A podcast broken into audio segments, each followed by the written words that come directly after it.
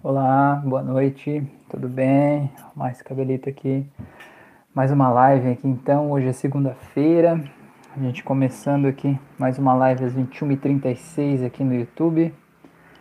Então vamos ver o pessoal chegando aí, esperar mais um momentinho. Arrumado aqui nesse cabelito. Aí. Então o tema da nossa live hoje vai ser sobre suicídio. Então a gente tem bastante coisa para falar aqui hoje. Você que chegou aí, se puder me dar um ok se você está me vendo bem, se está me ouvindo bem, se está tudo certo.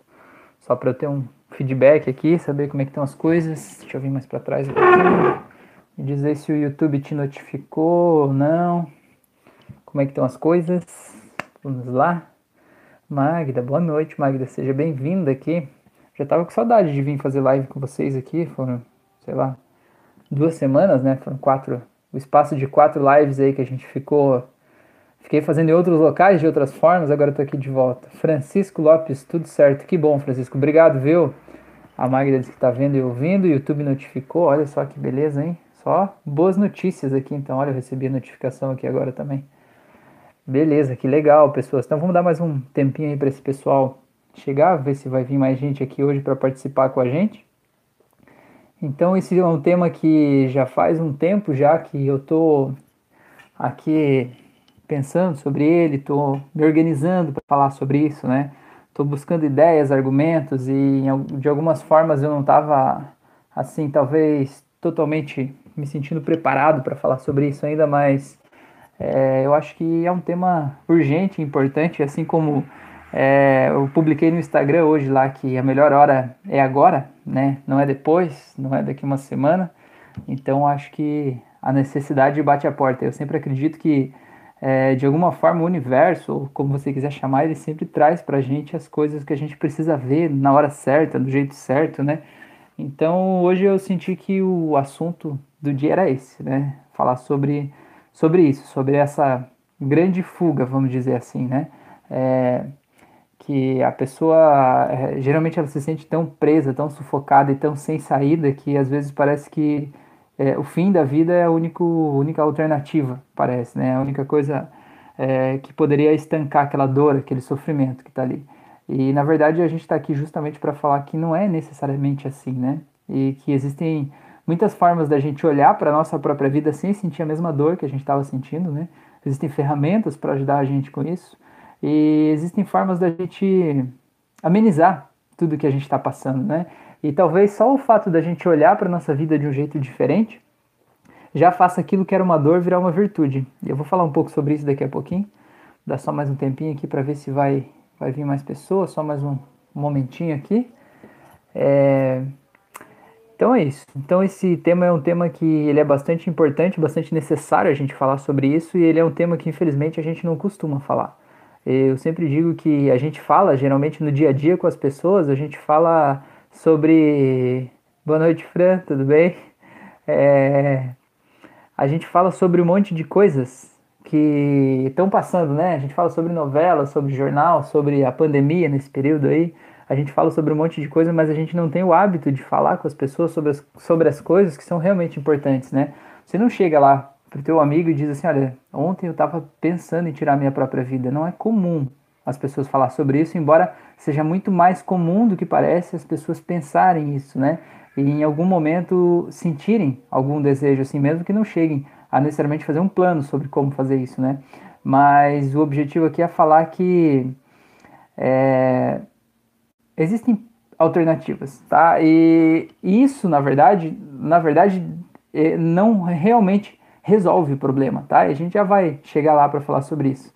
A Glenn chegou, boa noite, seja bem-vinda, Glenn. Que legal. Tava falando que tava com saudade de fazer live aqui com vocês. Eu tava nas, nas últimas duas semanas eu tava fazendo, fiz no Facebook, no grupo do curso, né? E fiz lá no Instagram.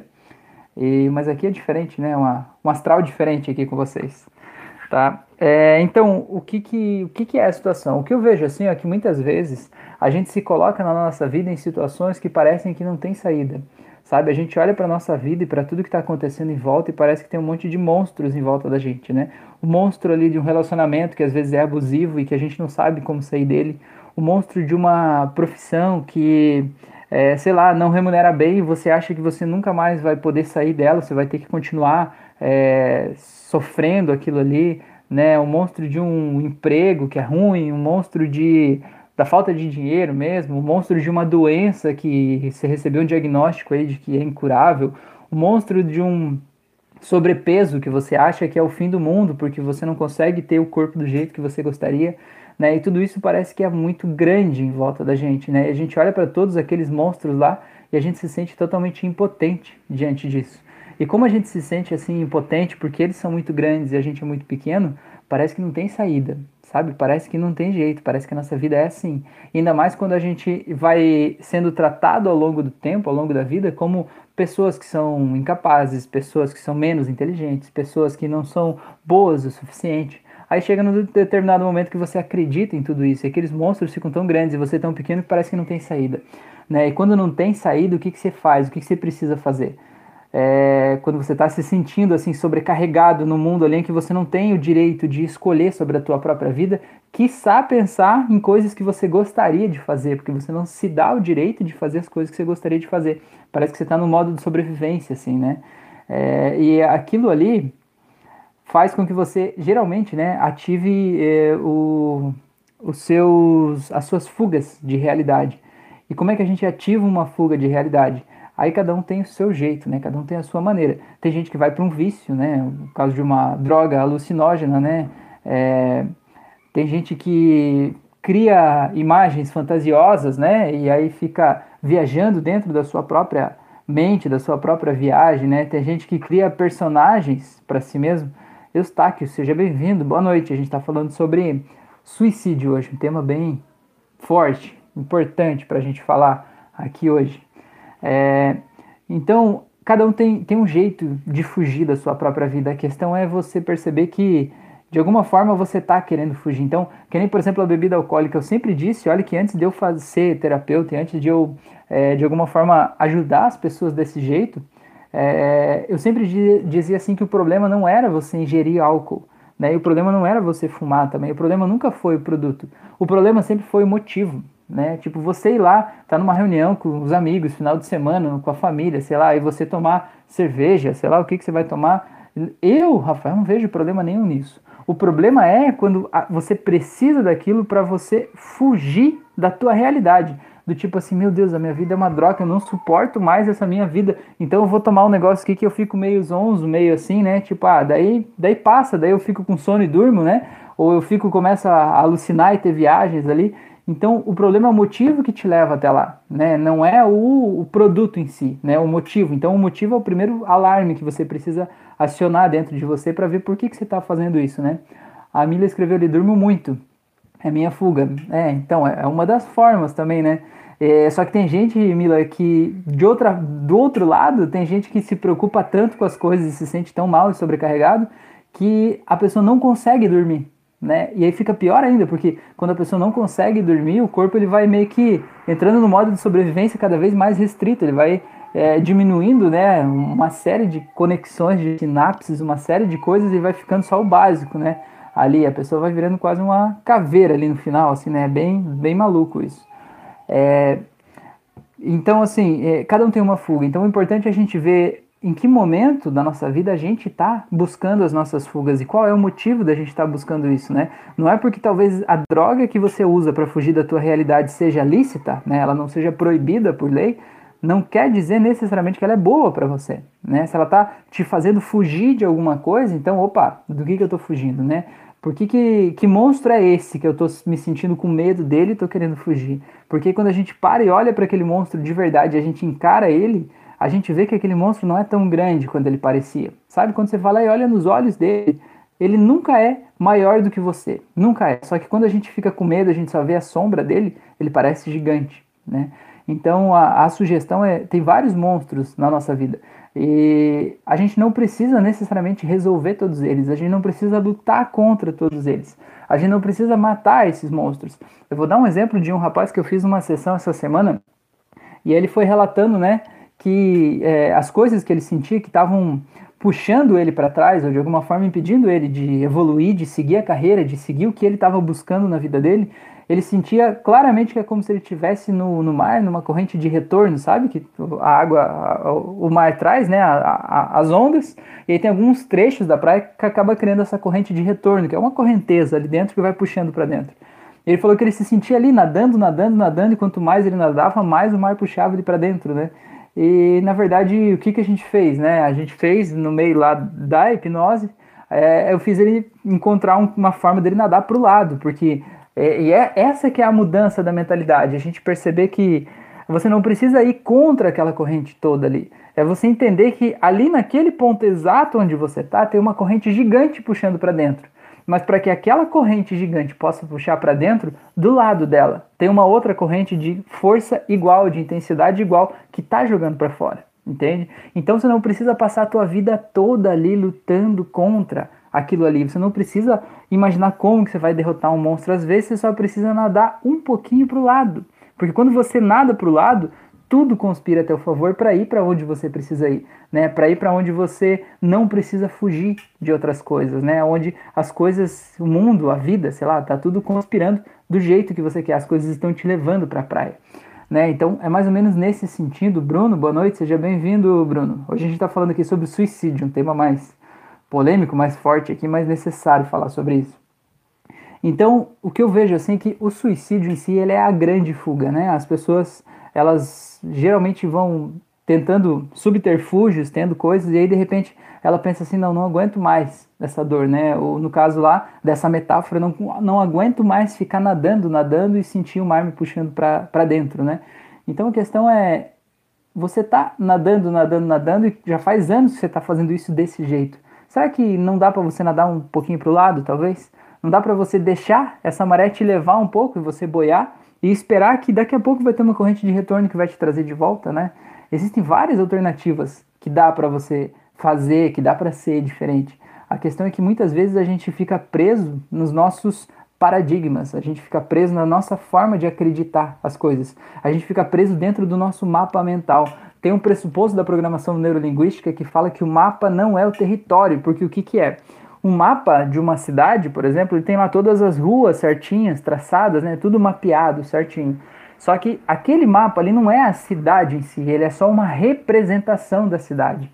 Mas a cidade é muito maior do que isso ali. A cidade tem as pessoas, a cidade tem as cores, tem os sons, tem a tradição, tem a cultura. A cidade tem um monte de coisas a mais. Mas alguém, em algum momento, pegou os critérios que são principais de localização e pontos geográficos, botou em um mapa e fez o mapa da cidade, né? E quando a gente olha para nossa vida, a gente olha para a vida lá fora, a gente olha para as outras pessoas, a gente usa esse mapa que está dentro da gente aqui de como é a vida e a gente tenta interpretar o que está lá fora conforme esse nosso mapa interno. Só que esse nosso mapa interno não é a realidade em si, ele é só o nosso mapa. A realidade é muito maior do que isso. Assim como o mapa de uma cidade, ele é muito menor do que a cidade como um todo.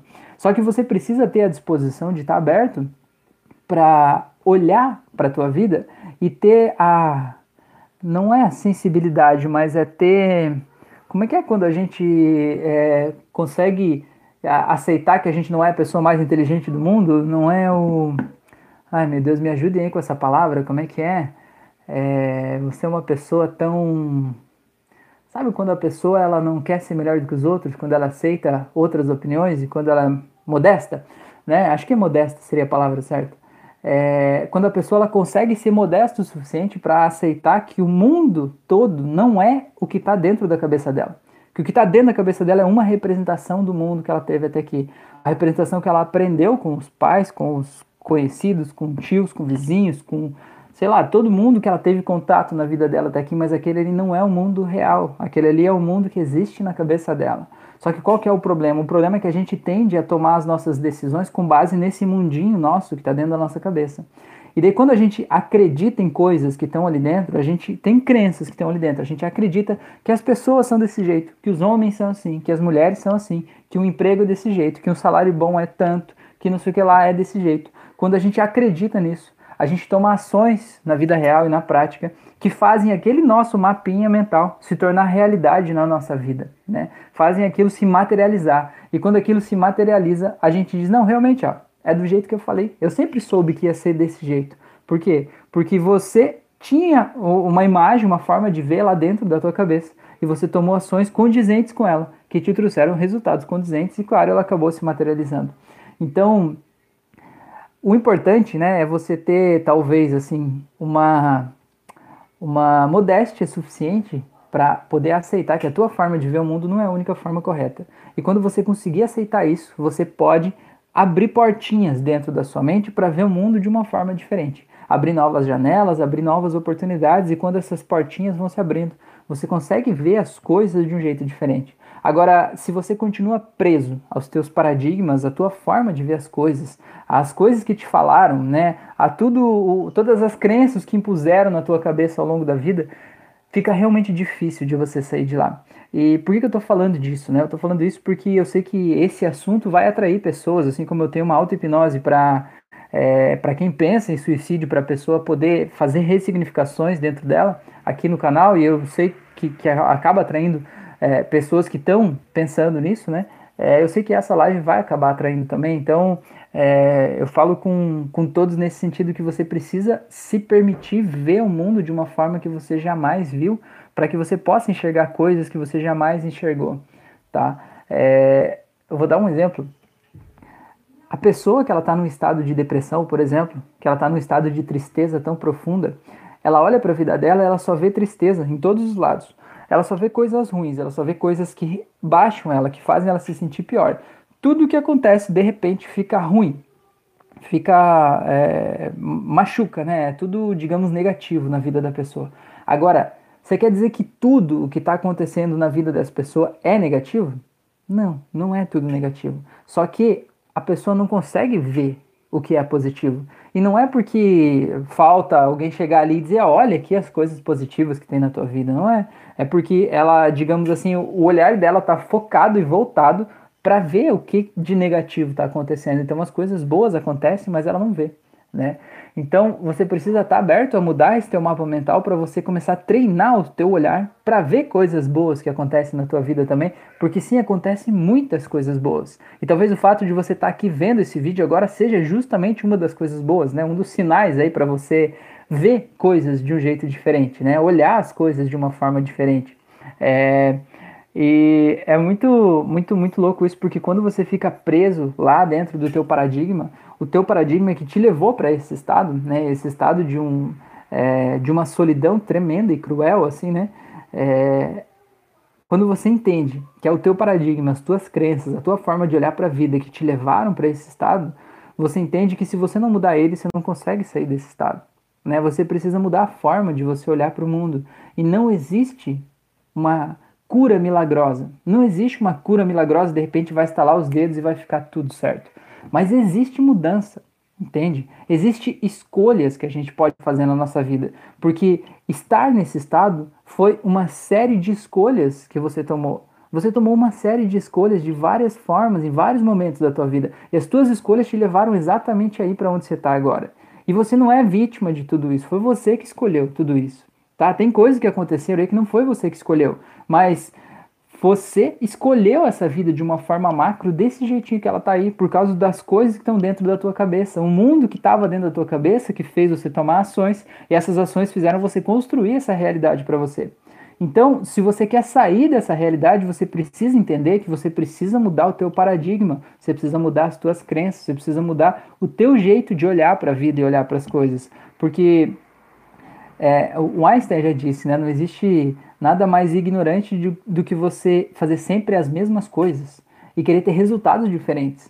Né? Então, fazendo as coisas que você fez até aqui, você chegou nos resultados em que você está hoje. Se você quer resultados diferentes, você precisa fazer coisas diferentes. E essas coisas diferentes Sim, não é normal para você fazer isso. Eu sei que não é normal. Eu sei que isso vai te tirar da zona de conforto e eu sei que isso vai fazer você se sentir ridículo às vezes. Vai fazer você se sentir, é, sei lá, fora da casinha, fora do lugar, assim. Mas você precisa fazer coisas diferentes para ter resultados diferentes. Isso é a coisa mais importante que precisa entender, tá? E, e se você não entende isso, se você não está disposto a soltar esse paradigma que te prende aí onde você está, ninguém pode te ajudar. Ninguém pode. Ninguém pode, sabe por quê? Porque todo o processo de mudança, ele é um processo interno. Né? Chega para uma pessoa que está com depressão e está lá numa cama lá, num quarto escuro com a janela fechada há um tempo, Aí a pessoa chega lá e diz assim: não, vamos tirar essa coberta aqui, vamos abrir essa janela, é só sair, caminhar que vai ficar tudo bem.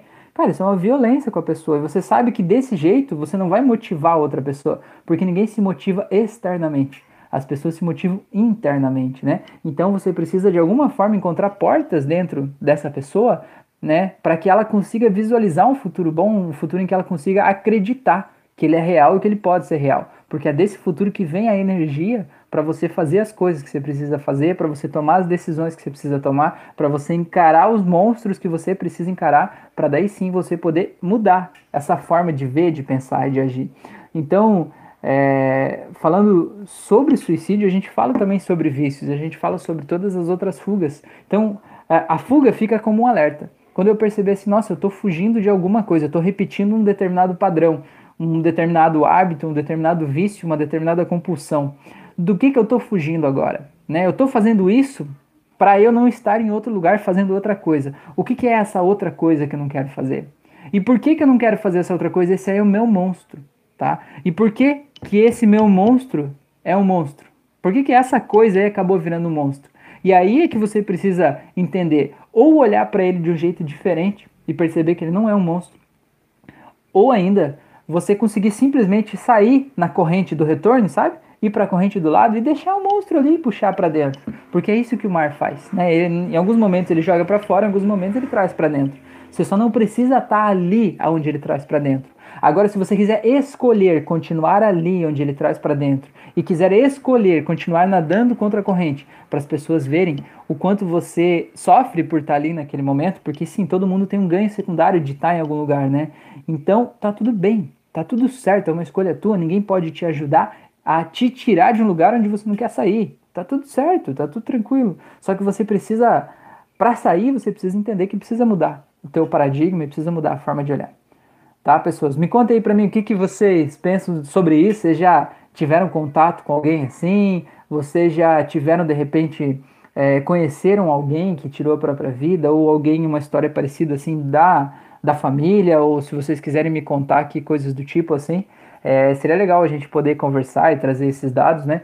É, eu tratei faz um tempo uma moça que foi bastante difícil, assim, foi, foi uma das mais, sei lá, uma das ressignificações mais difíceis que eu fiz, que quando ela era criança, ela tinha acho que uns 10 anos, o pai dela tirou a própria vida enforcado, assim, e foi bem bem difícil para ela acessar aquilo, né, e, e, reescrever aquela história ali. Até porque os, os sistemas de, de saúde, né, eles entendem como sobreviventes de suicídio todas as pessoas que tinham um contato mais próximo com alguém que se suicidou. É considerado sobrevivente. Então, os pais, os vizinhos, os tios, os familiares, né, as pessoas que estão ali, parentes, né, muito próximos, assim, namorado, esposa, esposo, porque é uma coisa muito grande. É muito comum quando alguém faz isso, né? Alguém tira a própria vida, as pessoas que ficam se sentirem culpadas. E a culpa é uma das piores coisas que tem. A culpa é uma das coisas que mais grudam na gente, sabe? Parece assim, eu não fui bom o suficiente, eu não dei atenção o suficiente, eu não estava próximo o suficiente,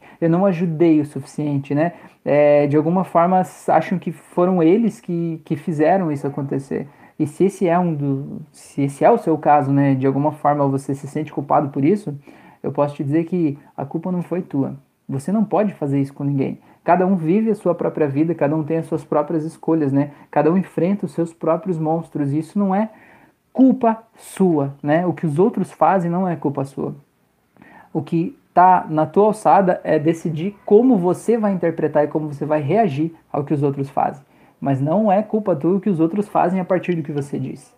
A Mina escreveu aqui: tem um tio que tirou a vida há alguns anos enforcado também. Na minha família tem um padrão suicida. Parte materna, muitos tomam medicamentos. Pois é, Mila, que curioso isso, mas é, é, esse negócio que você fala de um padrão familiar, eu sempre digo assim que é, é, me fugiu a palavra agora, eu ouvi o eco aqui e me perdi. Ai, ai, ai. Desculpa. Esse negócio de padrão familiar é porque, assim, as pessoas de uma mesma família são criadas do mesmo jeito, né? De alguma forma, por mais que a gente lute contra, a gente tem um padrão de pensamento parecido com os nossos pais. E os nossos pais têm um padrão de pensamento parecido com os pais deles, né? Com quem eles foram criados. Então, muitas vezes, a forma de olhar para a vida, a forma de encarar os problemas, a forma de se sentir machucado diante das coisas, das pessoas, se sentir sobrecarregado, se sentir é, vítima, se sentir mal, se sentir de alguma forma é, mal mesmo, machucado em relação a tudo isso, acaba sendo uma condição que a gente meio que herda, né? A gente pega pega de presente deles essa forma de olhar para a vida. Enquanto a gente olha para a vida desse jeito, a consequência desse olhar acaba sendo a mesma para a gente também, né? Mas esse ciclo ele tende a se repetir nas famílias até que alguém quebre o ciclo, né? Então, quem sabe, né? E eu tenho certeza que é por isso que você está aqui hoje, né, Mila, acompanhando esse processo, porque é justamente você que vai quebrar esse ciclo para libertar toda a família, né? Os filhos, netos e todo mundo que vem depois, né? Porque é assim que a gente quebra padrões, né? Quando a gente consegue é, mudar as crenças, mudar a forma de pensar, mudar a forma de agir. Né? Um exemplo, por exemplo, você vai ver assim, tem famílias que todas as pessoas da família estão acima do peso, muito acima do peso. E tem uma pessoa lá que não é acima do peso, que é bem magrinha, pelo contrário, né? E você vai ver aquela pessoa, ela tem um padrão de pensamento totalmente diferente da família. Então, se a questão fosse só genética, ela não poderia estar diferente da média da família, certo? Então, o componente emocional ali é muito importante, né? E o fato de você entender que uma pessoa que está lá naquela família, com todo aquele componente emocional, toda aquela carga emocional, consegue pensar e se sentir diferente, ter resultados diferentes, permite abrir uma brecha de dizer, opa, então eu também consigo, né? É, esse mapa mental que a gente recebe da família é só um mapa, mas ele não é a vida real, né? Ele é só um mapa. E como mapa ele pode ser trocado. A Carolina escreveu ali: Eu já passei por uma depressão, tratei com psiquiatra e terapia. Hoje, quase dois anos após isso, ainda faço terapia e aprendi muito. Descobri a hipnose e meditação guiada que vem para somar. Ah, que legal, Carolina. Que bom que você sente que isso já passou, né? É, é muito legal quando a gente consegue olhar para o passado e ver, olha, eu tive isso e passei, né? Eu sempre digo assim, né? O, o exemplo que eu dei agora há pouco da correnteza é você olhar que, que a correnteza existia, né? Ela era real e que talvez ela ainda esteja lá em algum lugar, mas você não está mais nela, né? É uma escolha. E não existe uma solução milagrosa, não existe alguém que vai lá e vai te tirar lá da correnteza, né? Vai vir um helicóptero ali descer com uma boia, né? Mesmo que venha um helicóptero, se você não estiver pronto para segurar aquela boia, não vai resolver. Mas a questão é que existe saída e a saída passa por uma mudança interna. Não foi assim, Caroline? Não foi? Os medicamentos eles ajudam a gente a se sentir melhor, mas é a terapia que faz a gente olhar de uma forma diferente para as coisas, né? A gente mudar o nosso padrão de pensamento. No final das contas, faz a gente mudar um pouco o nosso mapa interno, faz a gente passar a ver a vida de um jeito diferente ver a vida com mais empatia pelas outras pessoas, tentar entender por que, que as pessoas agem do jeito que agem, por que, que elas falam do jeito que falam e tentar a gente nos melhorar a nós mesmos, né? Para ver de que forma a gente pode passar por essas situações é, e não se machucar tanto com essas coisas que acontecem, né? Porque é possível. O jeito que a gente reage ao que os outros fazem só depende da gente, não depende dos outros, né? E a mudança passa por aí, né? É, eu vi um. Tava lendo hoje um livro ali do. Ai meu Deus. Fran, me ajuda aí, Fran, o nome do livro. Ah, Rubem Alves, o nome do livro. O Rubem Alves é o autor, né? O nome do livro chama Palavras para Desatar Nós. Fica uma sugestão, né? É muito legal o, o, as mudanças de olhar que ele consegue fazer. Eu acho muito legal, assim. E aí nesse livro ele estava lendo um, um, livro ali sobre um, um, dos trechos ali do livro estava falando sobre a tristeza. E ele fala assim que é, ele entende que que a, a, o autoconhecimento é como se fossem cavernas, né? E a gente tá lá fora da caverna tem como se fosse uma feira livre, tem as pessoas lá gritando, correndo, e barulho, e som, e luz do sol, e correria, e grito, e tudo aquilo acontecendo. E aí falou que tem na, na imagem que ele criou, né? Tem uma cerca, né, escondida no meio do mato ali assim, né, numa cerca de mato, tem uma portinha bem escondida que é dessa caverna. E aí o autoconhecimento é a gente entrar por essa caverna, a gente decidir sair do meio daquela barulheira, daquela luz e começar a entrar por essa caverna mesmo sem saber aonde necessariamente ela vai, né? E vem algumas luzes lá de fora que vão dando algumas indicações de caminho, mas no começo parece tudo meio escuro, meio estranho. Mas aí ele vai falando que você vai aprofundando, aprofundando e lá no fundo tem uma uma lagoa azul cristalina que está lá, que seria, digamos assim, a nossa essência, né? Quando a gente consegue chegar lá na nossa essência. Então eu vejo que muitas vezes é, a gente precisa passar por essa caverna para a gente entender o que está acontecendo, né? Às vezes a gente está lá no meio daquele barulheiro, tá, no meio daquela barulheira toda e está se sentindo sozinho, mais sozinho do que nunca, né? Por estar tá lá no meio daquelas pessoas, mas se sentindo sozinho.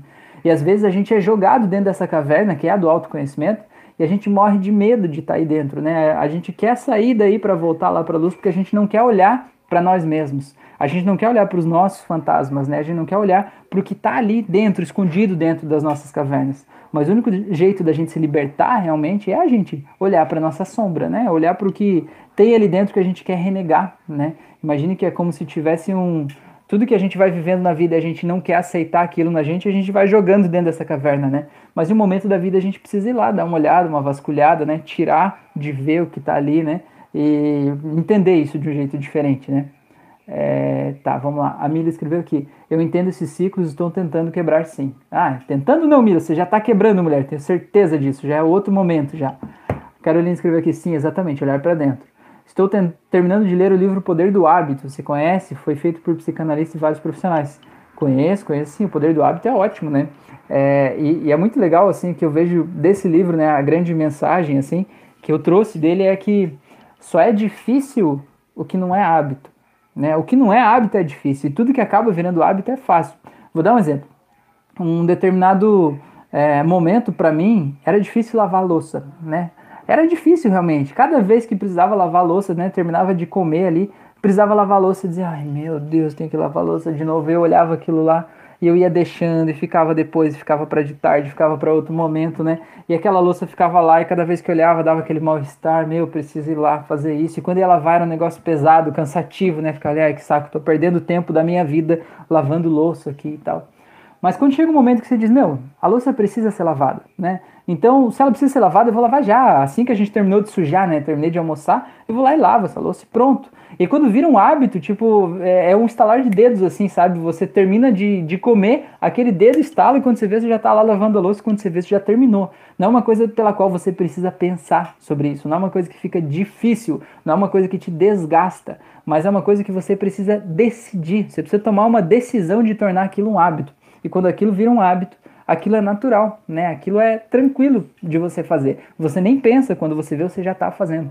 Por outro lado, também no caso de vícios e no caso de fugas da realidade, quando você tem um hábito de fugir da realidade com determinado vício, também tem o poder do hábito presente ali naquele momento. Você precisa encontrar formas de quebrar aquele ciclo do hábito para você quebrar aquela, aquele gatilho pré-instalado para você criar novos hábitos, né? Criar novas rotinas. Né? E não é fácil, mas é possível, né? É, a Magda escreveu aqui, iluminar a sombra para personificação. Opa, ressignificação. É, ressignificação, exatamente, Magda. Iluminar a sombra. É, as pessoas veem assim, né, que iluminar a sombra parece que é uma coisa bonita, né? Tipo, você vai estar tá lá fazendo uma meditação e vai estar tá iluminando as suas sombras, vai ficar elevado como Buda. Mas eu vejo que iluminar as sombras é justamente mesmo a gente olhar para nossa face, sabe? Olhar para nossa face suicida, olhar para nossa face viciado, olhar para nossa face, sei lá, que gosta de pornografia, olhar para nossa face que gosta de outras coisas, sei lá, que não devia, o que devia, o que você acha que você não devia, mas que dentro de você você tem uma atração natural por aquilo lá, olhar para as coisas que você se condena por fazer e olhar para aquilo com amorosidade, né? Tudo isso é a nossa sombra, faz parte de tudo isso, né? E a gente iluminar ela não é a gente fazer de conta que ela não existe, porque isso a gente já está fazendo há muito tempo. É encontrar um novo olhar sobre ela, é encontrar uma nova forma de ver e tentar entender ela. Eu sempre digo que nada do que acontece na nossa vida é para nos machucar. Tudo que acontece, acontece por um motivo. Tudo que acontece, acontece para a gente aprender. Tudo que acontece, acontece para a gente melhorar. Então, vou dar um exemplo. Uma pessoa que ela é ansiosa, ela tem muito medo do futuro. Ela tem medo que tudo pode dar errado no futuro, na vida, né? Tudo pode, de alguma forma, de uma hora para outra, dar errado. Geralmente é uma pessoa que ela sofreu um, um algo totalmente inesperado que foi muito ruim para ela no passado, que as pessoas de alguma forma traíram ela, magoaram ela, sei lá.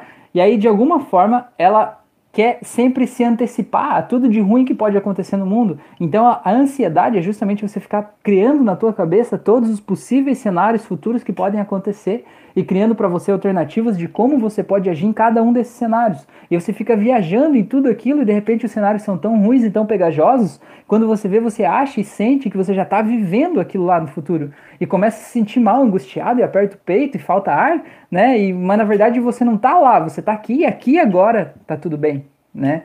É, então, é, como é que eu cheguei na ansiedade? Que agora, meu Deus, eu estava falando sobre. É, Ai, meu Deus, hoje tá difícil, hein? Esse assunto aí tá difícil hoje, meu Deus do céu. É, vamos lá, vocês me ajudem aí, pessoas. Eu tava falando sobre a gente. Sobre os hábitos, aí eu vim pra ansiedade e eu ia dar mais um. Ah, que tudo que acontece na nossa vida nos protege. Tudo que acontece nos protege. Por exemplo, é, tem gente que diz assim: ah, eu tenho um problema, o meu problema é, é autossabotagem.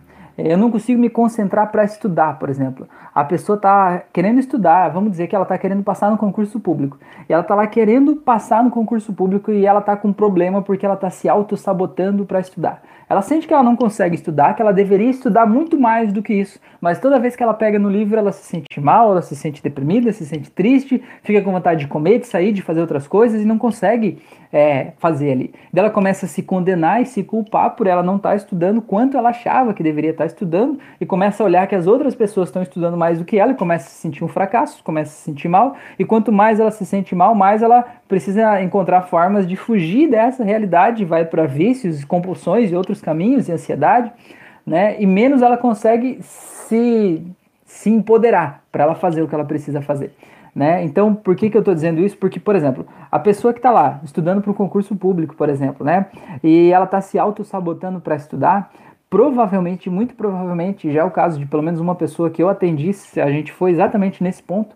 É, no fundo, no fundo, a pessoa não queria ser servidor público. A pessoa não queria aquela vida para ela. Ela não queria, toda a alma dela gritava por outros caminhos, por liberdade, por criatividade, por outros caminhos, né? E ela tinha experiências na família, sei lá, de pessoas que eram servidoras públicas e que não eram felizes fazendo aquilo, que não se sentiam bem. Né? Então, mas ela, em algum momento, ela decidiu que ela queria ser, e que o salário era bom, e que valia a pena, e que a estabilidade era boa e tal. E aí ela, ela decidiu que ela queria fazer aquilo ali, né? O consciente dela queria estudar para ela passar no concurso, mas o subconsciente, que é a, a, nossa parte mais interna, né? Seria a nossa alma, nossa presença eu sou, a nossa conexão maior, né? O nosso eu maior, ele não quer aquilo para ele. Então é esse eu maior que vai criando as distrações e vai fazendo você ir por outros caminhos, né? Vai, fazer, vai tirando o teu foco do estudo. Então, se você está querendo estudar para uma coisa, você está se auto-sabotando naquele estudo, será que é aquilo ali que vai ser o resultado daquele estudo, será que você quer realmente aquilo ali? Entendeu? Essa que é a grande pergunta. E é por isso que eu digo, a gente olha para a autossabotagem, a gente condena ela. E a gente diz assim, não, porque eu me auto-saboto, a autossabotagem é ruim para mim. Mas na verdade não, na verdade ela está te protegendo de uma coisa que você não quer realmente. Você só acha que você quer. Ou você acha que você deveria querer, mas de verdade você não quer. Entendeu? Então, essas coisas que a gente considera ruins, negativas, elas estão protegendo a gente também. Então, qual é outra forma que a gente pode olhar para isso? De que forma a gente pode usar essas coisas negativas como sinais é, bússolas aí para ajudar a gente a se melhorar, a ser melhor, a encontrar a raiz das coisas que estão aí dentro da gente. Tá, vamos lá. O Eustáquio escreveu aqui: já tive depressão, sempre ela aparece, mas não me domina como antes. O problema é a tristeza que me perturba mesmo. Eu tentando não prestar atenção no sentimento, estou aqui para aprender e controlar isso. Que legal, Eustáquio, muito legal. Eustáquio, assim, a tristeza não é um problema em si, né? É, a gente vive uma ditadura de felicidade. Parece que a gente olha lá no Instagram, no Facebook, as pessoas estão sempre sorrindo, estão felizes, estão na praia. Agora, até nessa época de quarentena, o pessoal consegue botar fotos de praia. Não sei se estão furando a quarentena, né? Ou se eles estão é, é, pegando fotos antigas, mas enfim. É, existe uma ditadura de felicidade. As pessoas, quando elas acham que elas não estão tão felizes quanto os outros, elas se culpam também e se sentem mal e se sentem menos importantes, menos felizes, menos completas, porque elas não estão tão felizes quanto os outros. Mas isso é uma, uma, ditadura, na real, ninguém é feliz o tempo todo. Né? Então a tristeza ela faz parte da nossa vida. É que nem assim, por exemplo, agora é noite. E a noite é necessária para a gente perceber o que, que é a luz do sol. Você tem ideia que se a gente não tivesse a noite, a gente não ia saber necessariamente o que, que é a luz, o que, que é o dia, sabe? Ia ser uma coisa mais difícil de explicar. É que nem, por exemplo, você explicar para um peixe o que, que é água. É difícil de você explicar para ele o que é água porque ele não tem a experiência fora daquilo lá, né? Então a gente precisa do dia e da noite para a gente ter esses dois estados, assim como a gente tem a alegria e a tristeza. E os dois, a tristeza, na verdade, a gente passa por ela e precisa passar por ela para ela temperar a vida, né? Ninguém está ali o tempo todo é, feliz, alegre, contente, assim, né? Ela faz parte. A questão é que a gente não pode mergulhar nela ali e ficar nela ali, se entregar para ela e achar que isso é normal, que isso de alguma forma vai dar certo depois, né? O que a gente precisa entender é que o sentimento de tristeza, ele é o resultado de pensamentos que estão dentro da gente. E esses pensamentos vêm de histórias que a gente está contando para a gente mesmo. Do tipo coisas que me aconteceram, pessoas que me falaram coisas que me machucaram, coisas que eu queria ter feito diferente, pensado diferente. Então, são esses pensamentos, é, você precisa usar a tristeza como bússola para você entender quais são os pensamentos que estão gerando ela, e aí usar ferramentas necessárias para você controlar esses pensamentos que aí você não precisa lutar contra a tristeza, nem fazer de conta que ela não está ali. Quando você muda os pensamentos, muda o resultado fisiológico que o teu corpo apresenta diante da vida, das coisas e de tudo, né? Então fica o convite aí, a gente tem as auto-hipnoses, tem o curso de hipnose aqui no canal também, ele é totalmente gratuito, se vocês quiserem conhecer lá, já tem o um merchan básico aqui, né? Se quiserem conhecer, participar e tal, ele tem todas as ferramentas da hipnose aí é, de forma prática ali, né, para você usar com outras pessoas e usar com você mesmo. E tem as auto-hipnoses também. Então já vou aproveitar aqui, tem mais uma, uma, uma um comentário, mas eu vou só fechar esse assunto aqui é, para falar de um outro assunto. Por exemplo, ali o Stark está falando ali, né, da, da questão da tristeza. É, muitas pessoas me perguntam aqui, ah, eu estou fazendo auto-hipnose lá, uma auto-hipnose específica, né, do teu canal, e as pessoas sempre me perguntam assim: eu devo fazer mais vezes essa mesma auto-hipnose? Eu digo assim: olha, depende. Se você fez e você sentiu que aquele assunto ali ele está resolvido, está bem, você se sentiu bem, tá pronto, não precisa mais fazer essa, né? Ou a pessoa fez e se sentiu mal por algum motivo, ela saiu de lá se sentindo mal, porque quando ela lembra de umas memórias lá, ela não conseguiu ressignificar.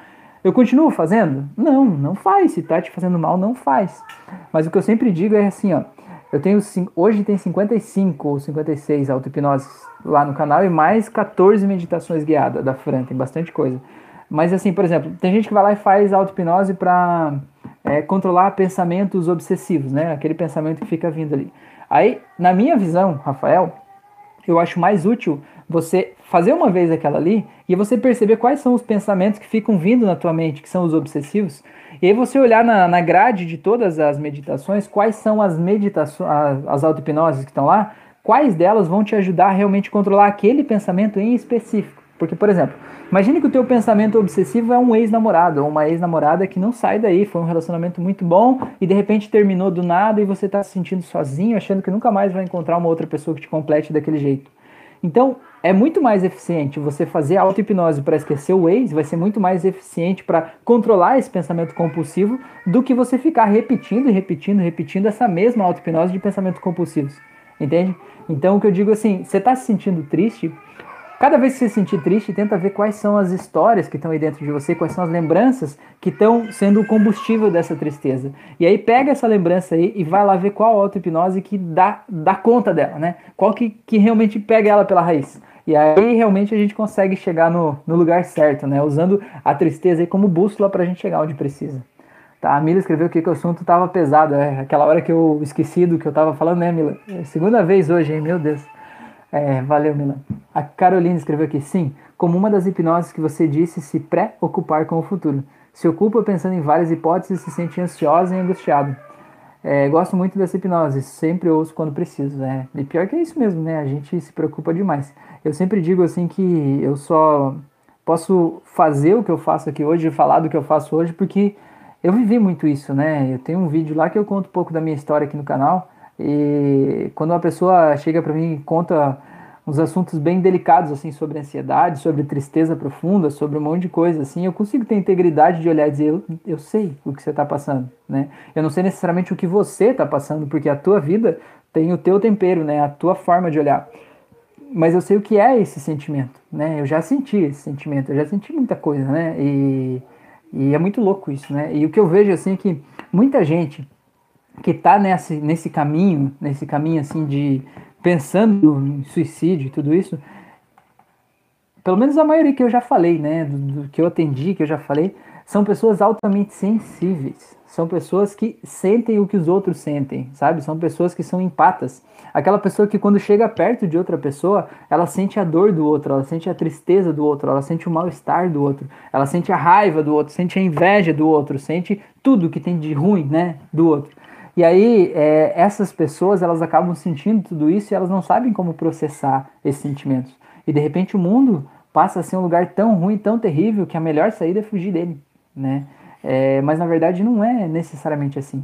Eu digo assim que as pessoas que são mais sensíveis, eu até estou pensando em fazer um, tava falando com a Fran aqui, estou pensando em fazer uma, eu não sei se vai ser uma série de vídeos, eu acho que eu vou fazer um curso sobre sensibilidade energética. Não necessariamente mediunidade, mas não fora disso também, mas sem ligação religiosa, sem crença, sem nada, mas só no sentido de perceber as energias, perceber, é, sabe quando a gente chega num lugar e o clima tá pesado, ou o clima tá leve, ou pô, chega num lugar e de repente começa a se sentir bem do nada, né? É uma sensibilidade, nem todo mundo tem isso, por mais incrível que pareça.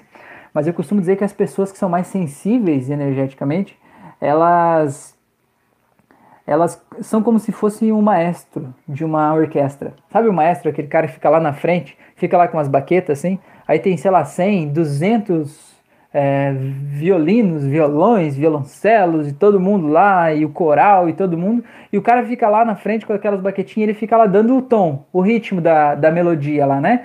E fica meio que controlando aquilo ali assim. E nos ensaios, essa pessoa, uma pessoa que ela tá lá e tem 100 violinos tocando ao mesmo tempo, ele consegue ouvir e distinguir o som de cada um deles. E se um deles lá tá fora do tempo tá desafinado, o cara ouve e diz: opa, pera aí, você aí lá atrás da fileira, não sei o que e tal.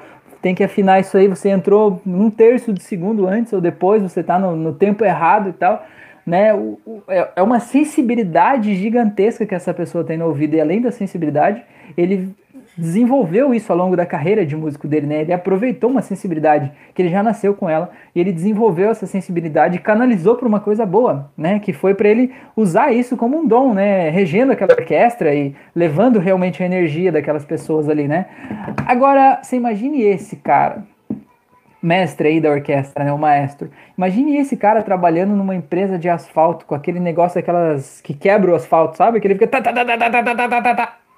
Cara, esse cara vai ficar louco, sabe? Esse cara não vai aguentar de dor de cabeça no dia dele, entendeu? Porque ele tem um dom natural que está ali dentro que naquele contexto onde ele está é um problema, certo?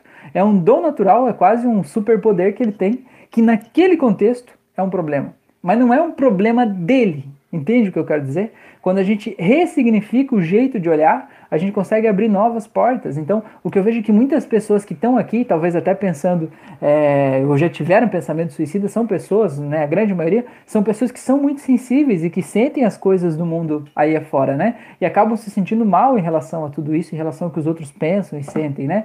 Então, na verdade, talvez você só seja o maestro que está no meio da obra, entendeu?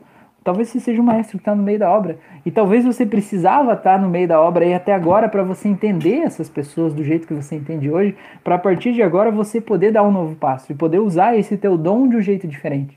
Né? Então, por exemplo, é, você vai trabalhar com terapia, por exemplo, é ótimo você ter a capacidade de ser empata e de saber o que a outra pessoa está sentindo, porque o teu paciente não mente para você, né? Tô dando um exemplo aqui, né? A pessoa chega ali, você vai saber exatamente o que ele está sentindo, ele não precisa nem falar, né? E aí se ele tentar desviar o assunto e te levar por um outro caminho, você vai saber que ele está mentindo ali, que o caminho certo é outro. Então eu digo ali, naquele lugar, se você estiver ali, essa qualidade que é natural tua vai ser um dom, um dom que vai te destacar acima da média. Então talvez você só seja o maestro no meio da obra, talvez você só esteja no lugar errado, entende? Então não se julgue por estar no lugar errado, mas a partir de agora passe a perceber quais são os novos locais onde você pode estar. Né? A vida não é só o, que, o mapa que você viu até agora, a vida é muito mais do que isso. A Mila escreveu ótima ideia, a Magda escreveu ótima ideia do curso. Beleza, que legal, vamos pensar sobre isso, né? Pensar com carinho. Tem outras outras ideias aí acontecendo também, e eu sei lá, que, que vai sair aí primeiro. Mas se tudo correr bem, eu acho que eu vou fazer sim. Vamos ver, vamos ver. Tá bom, pessoas? Já demos 49 minutos. Eu sempre acho que vai dar uns 15 minutos de live quando eu vejo já tá fechando uma hora. Pessoas, tudo bem com vocês? Se alguém tiver mais alguma dúvida, se tiver algo que vocês queiram me dizer, me falar, me contar ou qualquer coisa do tipo, me falem aí, senão nós já vamos finalizando por aqui já, que já tem 50 minutos aqui por hoje. Já aproveito convidá-los, então. Eu tô lá no Spotify, tem as auto-hipnoses, as meditações lá. Aqui no YouTube tem a playlist só das auto-hipnoses, a playlist só das meditações. O Jefferson chegou aqui, beleza? Seja bem-vindo aí. O Jefferson é nosso mais novo hipnólogo, hipnoterapeuta, né? Terminou o curso de hipnose clínica aqui do canal. postou o vídeo dele bem legal lá, fazendo uma indução lá no grupo da hipnose. Então ele já, já ajuda pessoas de várias formas, e aí agora ele vai agregar a, a hipnose aí no, no atendimento dele. Então o Jefferson é uma pessoa, Jefferson, a gente estava falando aqui na live sobre suicídio antes, o Jefferson é uma pessoa que é um exemplo também que ele faz um trabalho lá voluntário, né, Jefferson, pelo que eu entendi, na igreja, né? E acaba ajudando as pessoas que estão precisando de ajuda, né? Numa conversa, numa forma de falar, acolhendo aquelas demandas e ajudando as pessoas a abrir portas dentro das suas próprias vidas, né? Ele já fazia isso naturalmente lá, né? E agora ele vai agregar a hipnose em todo o trabalho que ele vai fazer e vai atender aí como hipnoterapeuta também. Então é um exemplo que eu estou falando aqui, né? De você poder perceber uma coisa que é natural tua, sabe? É uma coisa que ele estava fazendo como voluntário lá na igreja, porque a alma dele sentia que ele precisava ajudar as pessoas, né? E a partir de agora ele pode se sentir empoderado aí para ele poder ajudar as pessoas e também ter o consultório dele, né?